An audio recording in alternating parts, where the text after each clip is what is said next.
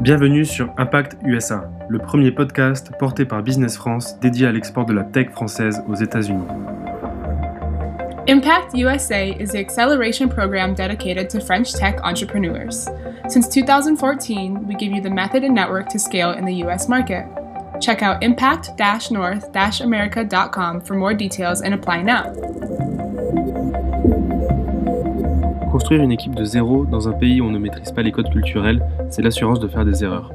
Pour bien comprendre les Américains, Alix de Sagazan a elle-même fait passer 250 entretiens sur sa première année aux US pour AB Testing. Dans ce sixième épisode, Christophe Ménard nous rappelle également une grande différence entre la France et les États-Unis. Ici, la période d'essai dure la durée du contrat, et ça change tout. Cette série d'épisodes a été enregistrée à distance entre San Francisco, New York, Paris et Madrid. N'oubliez pas de vous abonner et à noter le podcast sur votre plateforme préférée. Alors mon premier recrutement aux US, euh, ça a été... J'ai deux recrutements euh, qui, qui, sont arrivés en même temps. J'ai recruté euh, une project manager qui était une française qui m'avait été présentée euh, à New York pour euh, pour m'accompagner et qui est arrivée qui est dès le début de l'aventure. et et, c'est marrant parce que cette personne est restée, euh, est restée avec moi jusqu'à aujourd'hui. Euh, donc ça fait à peu près 7 ou 8 ans qu'on est, qu'elle est chez nous. Donc elle a été patronne des services de, euh, aux États-Unis. Ensuite, elle a ouvert l'Angleterre et maintenant elle, est, elle gère toute la partie euh, training de toute la partie de, tous nos partenaires. Mais donc elle s'appelle Karine. Ça, c'est la première personne que j'ai recrutée aux États-Unis. Et la deuxième que j'ai rencontré, que j'ai recrutée très vite, c'était un VP Sales euh, parce qu'il fallait absolument que je trouve un VP Sales. C'était mon, euh, c'était mon objectif euh, aux États-Unis. Et j'ai recruté un, un, un, vieux briscard qui avait des cheveux blancs, qui avait la soixantaine, qui avait écrit un bouquin dans les RH, qui parlait très bien et qui, euh, et qui finalement n'a pas fait grand-chose. Euh, et ça a duré six mois. Je me suis rendu compte qu'il avait d'une certaine manière volé un peu dans la caisse. Euh, donc on a dû se séparer très vite. Donc ça a été mon premier VP et comme beaucoup de boîtes aux États-Unis, euh, pas mon dernier. Euh, parce que j'en ai eu euh, trois en tout, quatre en fait. Donc voilà. Donc deux recrutements, un qui a super bien marché et dont j'étais fier parce que c'était une française et que je savais juger. Et puis le deuxième, un américain et, mine de rien c'est très compliqué de juger sur, sur un CV ou quand on parle pas très bien anglais, quand on vient d'arriver, euh, les compétences de, quelqu'un qui est culturellement complètement différent de, nous. Il y a un truc que j'ai euh, très bien fait au début, c'est que je me suis dit, bon bah voilà, euh, j'ai de l'argent pour développer le marché américain, j'ai déjà une équipe, faut que je recrute une vingtaine de personnes cette année. Donc la première personne que j'ai recrutée, c'est une talent acquisition slash RH.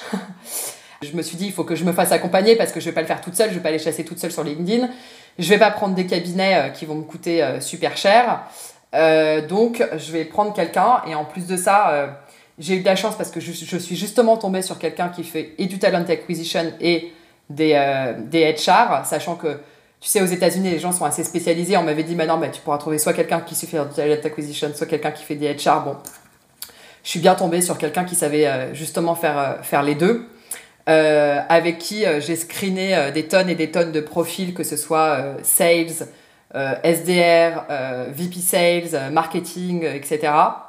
et puis et puis derrière, qui m'a mis en place, tout ce qui est politique de bénéfices aux US, c'est super important. Est-ce que tu as un 401k Est-ce que tu n'en as pas Enfin, le health insurance, enfin toutes ces choses-là qui sont hyper importantes euh, bah, moi, ma RH, elle m'a aidé justement à comprendre, euh, à tout gérer, à mettre tous les outils en place, à, mettre en place les onboarding des collaborateurs. Euh, donc euh, pour moi, ça a été vraiment euh, le meilleur recrutement que j'ai fait. C'est le premier recrutement que j'ai fait en arrivant.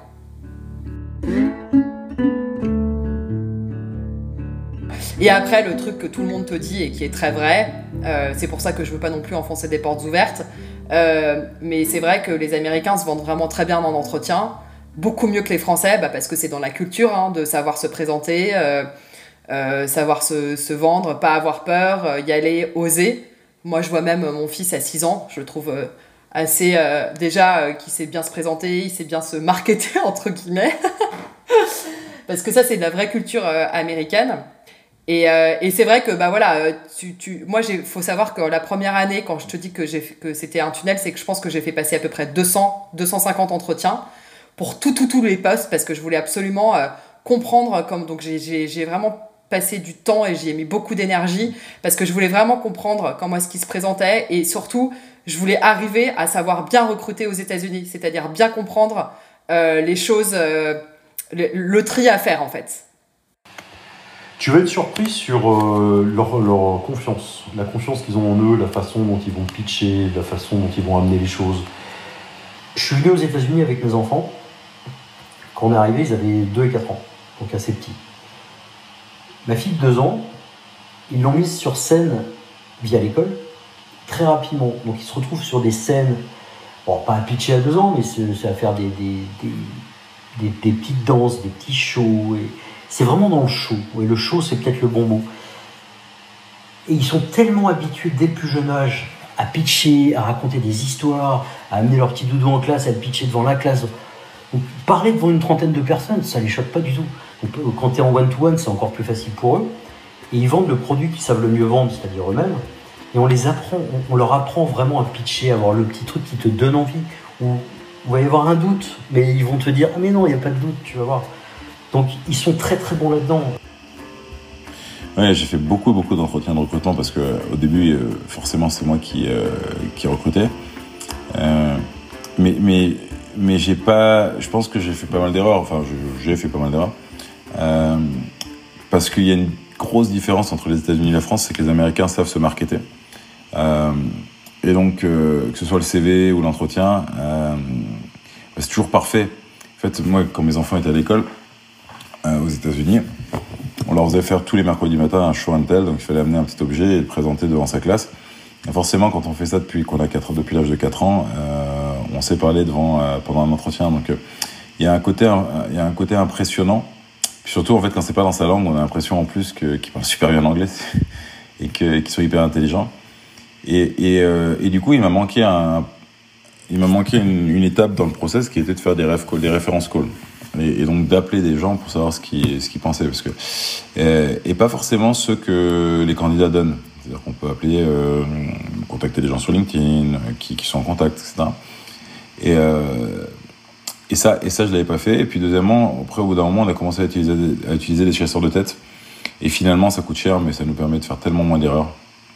Donc euh, donc voilà. Donc recrutement les recrutements aux US c'est quand même très compliqué euh, globalement, tout le monde se plante. Donc, euh, même en ayant tous ces conseils, euh, on se plante.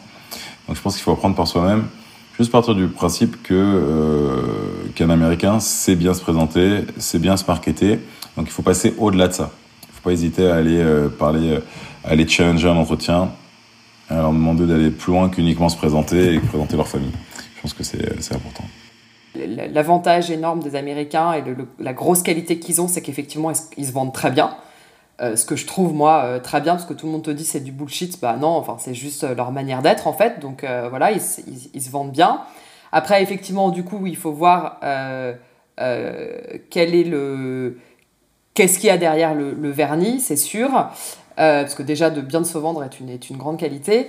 Euh, et en fait, euh, moi, ce que je fais, c'est que je, je, pose beaucoup de questions euh, très opérationnelles, de plusieurs manières, par plusieurs détours, entre guillemets, pour voir si la réponse est logique et si à chaque fois la personne me dit la même chose.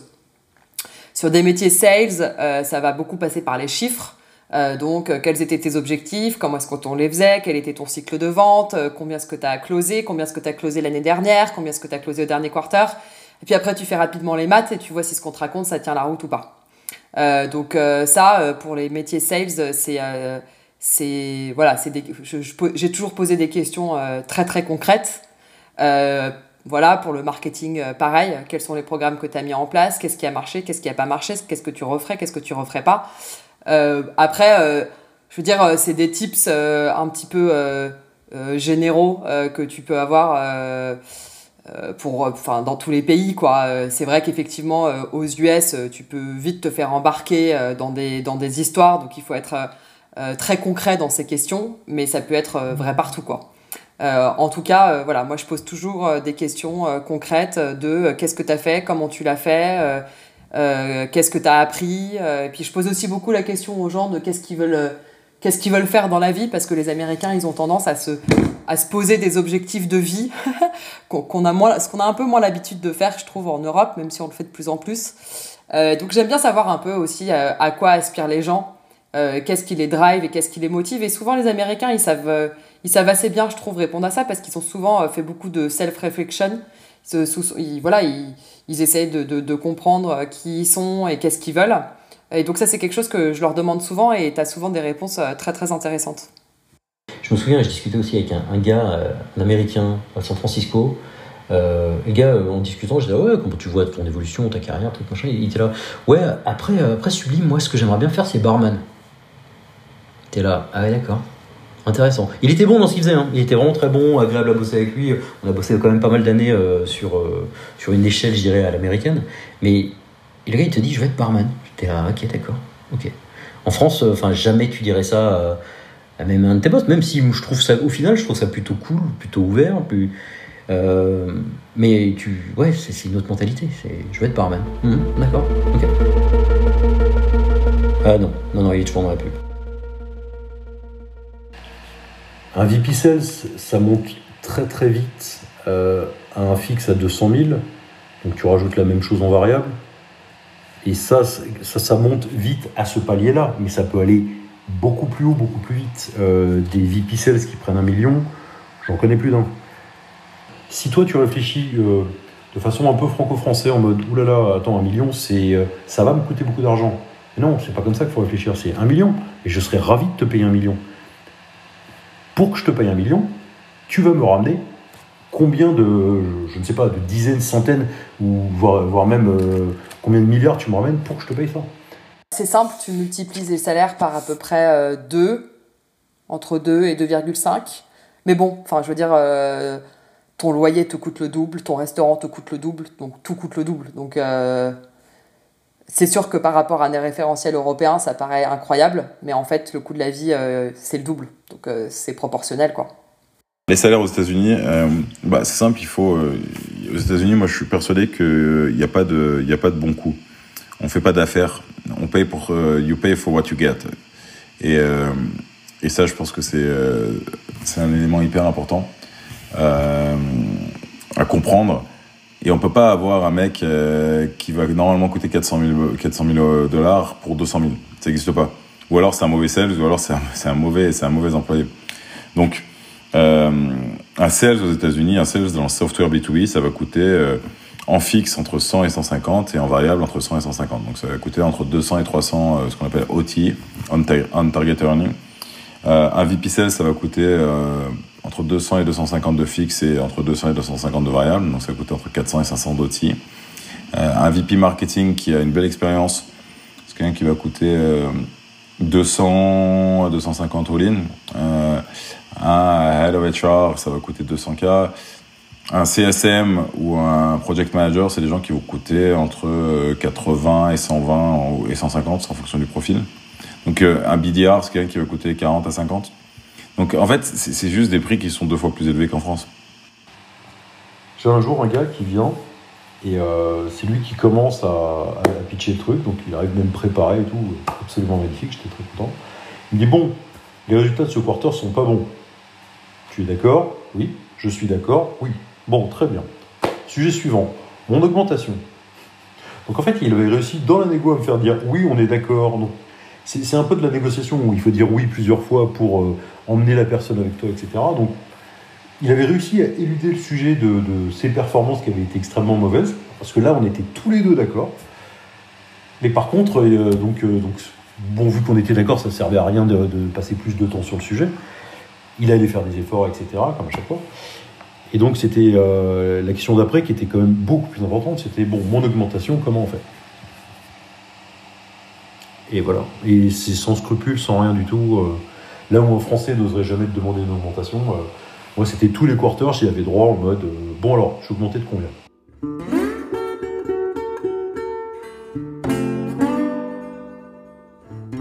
La période d'essai aux États-Unis dure la durée du contrat. Donc en fait, le jour où tu dis stop, c'est que c'est la fin de la période d'essai. Et ça peut durer euh, deux heures, comme, comme six ans. Donc non, il n'y a pas de période d'essai, mais il n'y a, a, pas, de, pas de préavis non plus, il n'y a pas de tout ça. Le... Je ne pense pas qu'un entrepreneur français ne passe pas par la case licenciement. C'est obligatoire. C'est absolument obligatoire. Que ce soit un licenciement ou que ce soit de leur propre gré, euh, ils, partent, euh, ils, partent, euh, ils partent très vite. Après, non, on n'a pas eu de. Si, alors, si, on en a eu un, c'est un truc de dingue, qui est parti de lui-même. Ça, ça, ça, ça, m'est complètement scotché. Il est pas. Alors, ouais, ça, c'est un bon exemple. Il est parti de lui-même en janvier, là. On lui a proposé une augmentation. Il était, dans, il était à San Francisco. Il avait 23 ans. Il nous a demandé une augmentation complètement délirante de deux fois et demi son salaire. Donc on lui a dit non, euh, mais par contre, euh, t'es très bien, donc on peut, te, on peut te proposer cette augmentation. Il nous a dit non, non, euh, moi on me propose le double ou le triple, donc je m'en vais. Très bien, bah écoute, au revoir. Et puis là, il est revenu, là, juste après le Covid, en me disant ouais, en fait, ça n'a pas trop marché. J'ai pas finalement, les, j'avais pas vraiment d'offre ferme quand je suis partie. Est-ce que je peux revenir en freelance? On était là, bah non.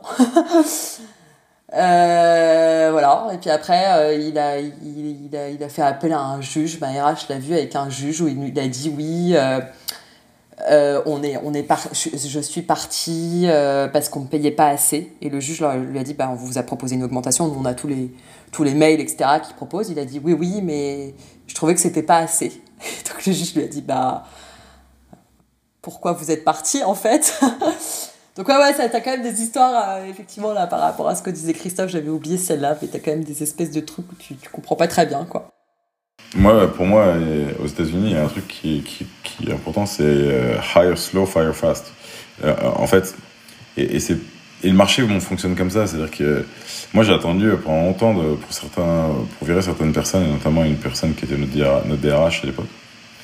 Euh, et en fait, je me disais tout le monde va m'en vouloir si je le fais, etc. Et en fait, le jour où je l'ai fait, euh, tout le monde est venu me remercier. Euh, donc déjà, euh, je pense qu'il faut faire... Quand, quand on sait, nous, en tant que CEO, qu'il faut virer quelqu'un, les autres le savent depuis très longtemps parce qu'ils ont un contact beaucoup plus rapproché avec cette personne. la deuxième chose, c'est qu'aux États-Unis, a c'est pas très grave de virer quelqu'un en fait c'est le marché qui fonctionne comme ça on, on vire quelqu'un et puis deux semaines après il peut retrouver un autre boulot c'est à dire que ça va pas que dans un sens les mecs peuvent partir du jour au lendemain ils sont aussi, ils s'attendent aussi à ce qu'ils puissent être virés du jour au lendemain. Alors après, moi, j'ai fait vachement attention et j'étais pas, je verrais pas les gens pour rien.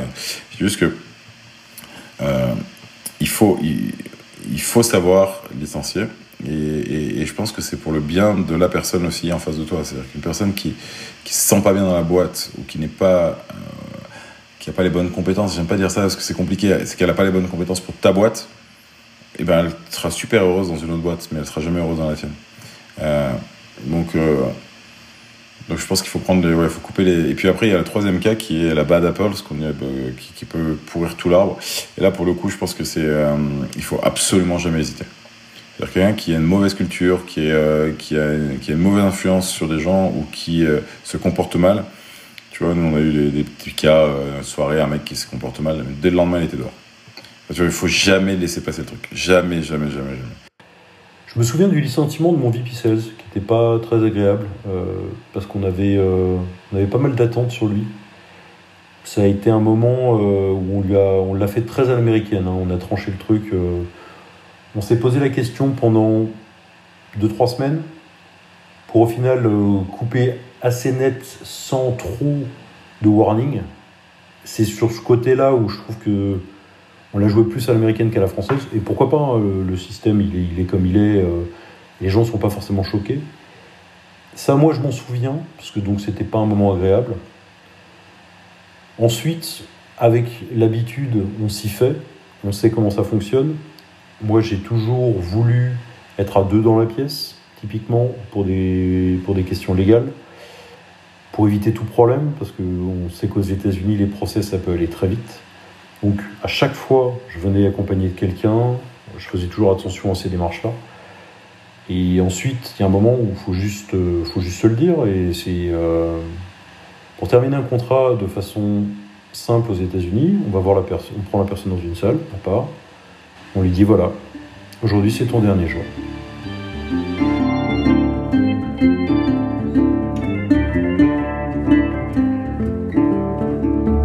Oui, on a eu des problèmes de culture et moi pendant un an et demi, j'ai pas, j'ai pas voulu assumer mon, ma culture française.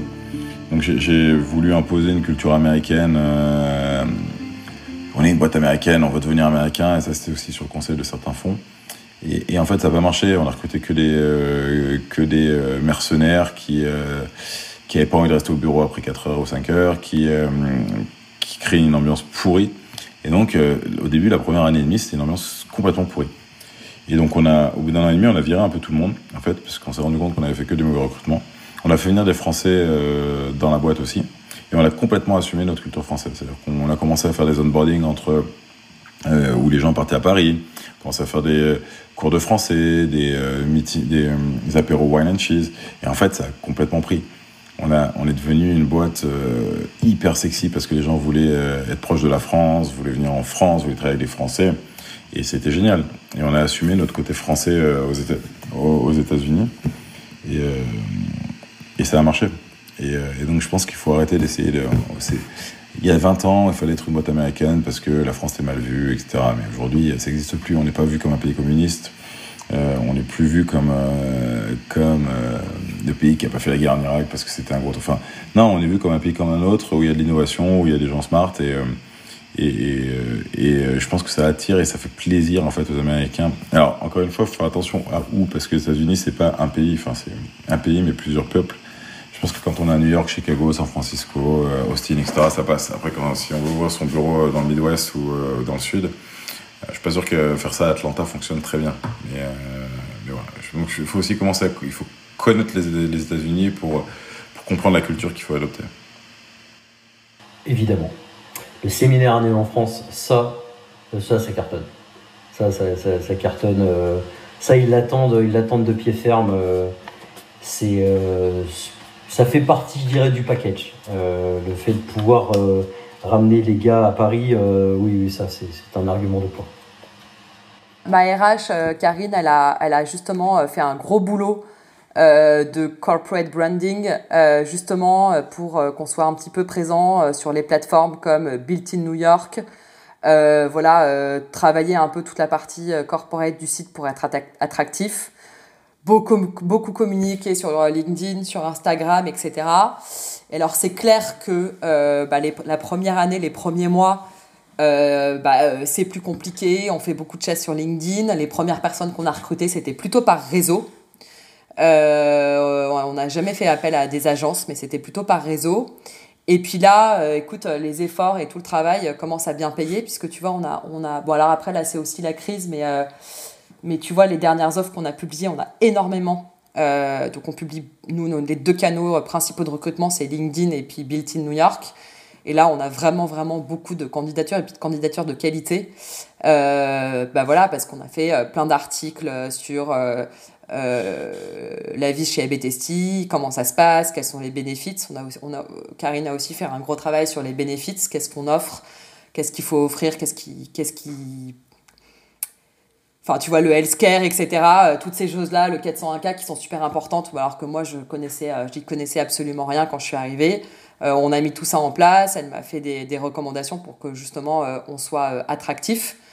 et puis, et puis après, je pense que il y a quand même. Alors, je suis d'accord que on est une boîte française, donc ça, ça reste, je pense encore un handicap, mais euh, bah voilà, ça y est, on est une vingtaine sur le bureau américain, donc c'est plus, euh, c'est plus des trois personnes euh, dans leur garage, quoi, sur le bureau américain, de un, et puis de deux, et puis je suis très reconnaissante aussi de ceux qui sont venus au tout début, parce que c'est pas forcément simple d'arriver dans une boîte où il y a personne sur le sol américain. Et puis deux, ce que je leur vends et ce qui marche bien et ce que je trouve vraiment chouette, c'est que tu es une petite équipe, donc d'une vingtaine, 20, 30 personnes, dans une plus grosse entreprise, donc dans une scale-up, c'est-à-dire qu'aujourd'hui, nous, en tout, on est 235. 235, euh, c'est quand même une boîte où il y a des process, il y a des outils, euh, il y a des moyens pour se développer. Donc en fait, euh, mais tu es dans une petite équipe. Donc en fait, je trouve que tu as un peu les avantages de la start-up, puisque en fait, tu peux faire quand même plein de choses et tu as quand même une grande liberté. Euh, mais sans les inconvénients de la start-up où il n'y a pas de process, rien n'est mis en place, il n'y a pas d'outils, il n'y a pas de moyens. Euh, puisque derrière, justement, tu as tous les avantages d'une boîte un petit peu plus grosse où euh, il y a des outils, des moyens, des process, etc.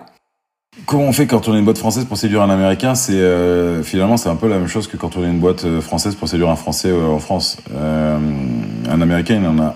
Moi, je pense qu'aujourd'hui, il en a plus grand chose à faire d'aller travailler pour une boîte américaine, une boîte. Enfin, je parle de New York, les grandes villes. Hein.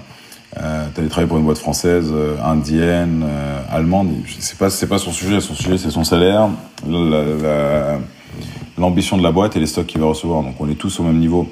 Moi les mecs qui me disent à chaque fois ah, on n'arrive pas à recruter des Américains etc. J'y crois absolument pas. C'est juste que la boîte n'a pas le potentiel ou ils vendent ils se vendent mal. Mais nous on n'a jamais eu de problème pour pour attirer des gens. après pour les payer il a fallu qu'on se saigne parce que c'est cher et qu'il faut se mettre au même niveau que les autres. Mais mais si on veut recruter des bons, il faut mettre le prix et puis on, les a quoi. Euh, et puis je pense qu'il y a aussi le côté, euh, le côté un peu, euh,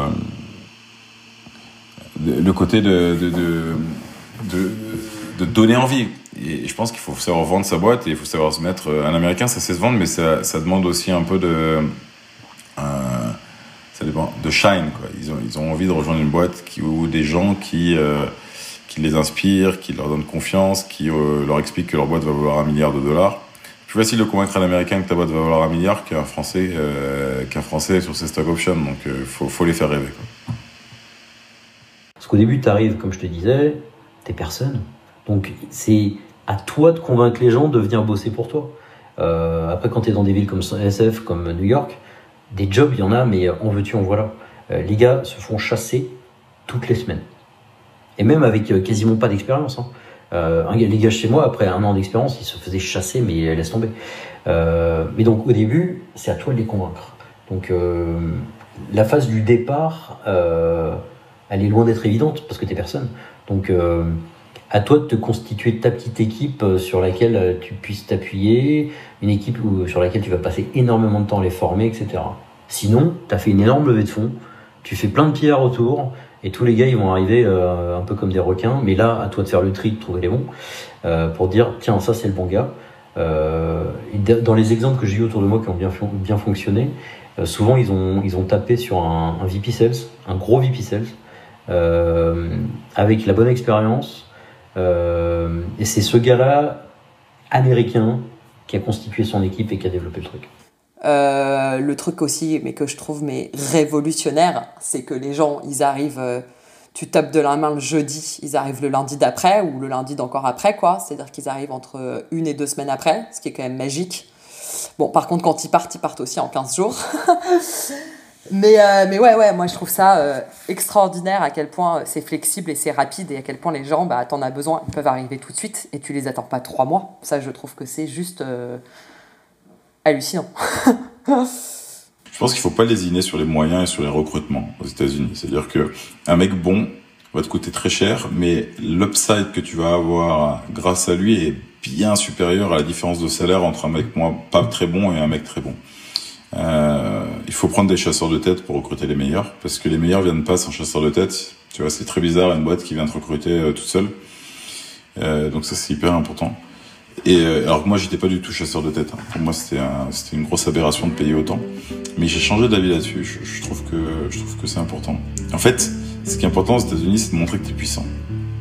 Euh, et bon, même parfois de faire croire que tu es plus gros que ce que tu es.